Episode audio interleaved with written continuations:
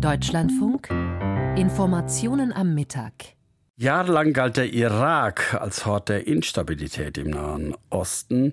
Jetzt ist die deutsche Außenministerin Annalena Baerbock in Bagdad und in Erbil im Irak zu Besuch, sogar für insgesamt gleich vier Tage, denn der Irak gilt heute vergleichsweise als ein Land, von dem sich der Westen Stabilität für die Region verspricht, die Menschen selbst natürlich auch. Anna Osius begleitet für uns Bundesaußenministerin Baerbock. Sie war in Bagdad, jetzt bin ich mit ihr in Erbil verbunden. Heute am 8. März dieser Besuch, Frau Osius. Ist das schon Teil der feministischen Außenpolitik von Annalena Baerbock?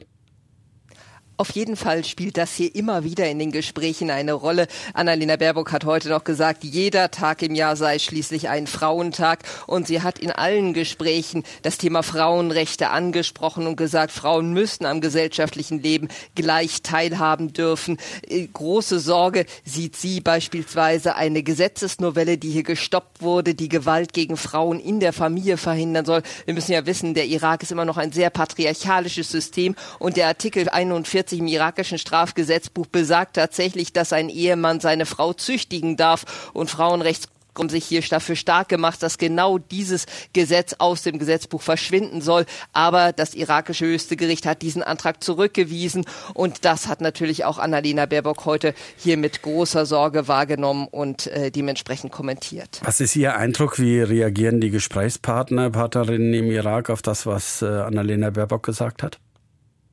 Ich glaube, ein bisschen hat man sich daran gewöhnt, dass westliche Politikerinnen vor allem natürlich immer wieder die Frauenrechte ansprechen. Das ändert natürlich nicht viel an dem gesamtgesellschaftlichen System, was es hier gibt. Aber insgesamt wird Baerbock hier schon sehr offen empfangen, muss man sagen. Denn es gibt einfach eine sehr gute Beziehung zwischen Deutschland und dem Irak und auch hier der autonom regierten Nordregion, der Kurdenregion. Das heißt, man hat ein Interesse an weiterhin guten Beziehungen wenn man sich überlegt, dass allein 3,4 Milliarden Euro seit 2014 an zivilen Mitteln in den Irak von Deutschland aus geflossen sind, dann geht es natürlich auch um eine Menge Geld an Hilfe, die von Deutschland auskommt. Baerbock hat sich getroffen mit der kurdischen Regierung, wie Sie sagen, Autonomiegebiet. Was, was sind da die wichtigen Themen im Moment?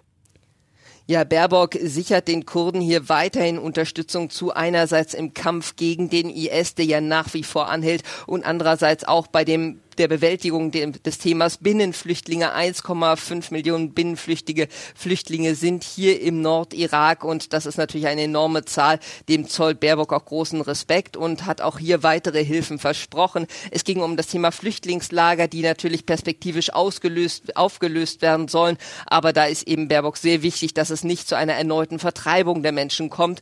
Aber ein wichtiges Thema hier natürlich auch nach wie vor der IS und der eben einen Schatten auf die Region Region wirft, so sagte es Baerbock, und der Kampf, der eben fortgesetzt werden muss. Wie aktiv ist denn noch der IS, der Islamische Staat?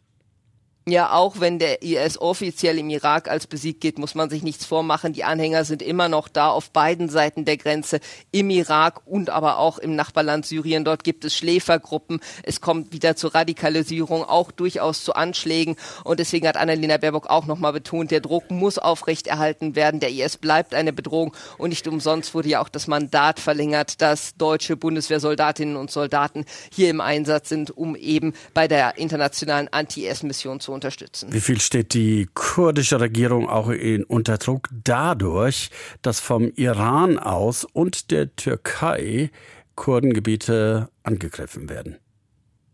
Das ist ein großes Thema, was hier alle sehr besorgt. Baerbock hat heute auch nochmal gefordert, die territorialen Grenzen müssten dringend, ein, müssen dringend eingehalten werden.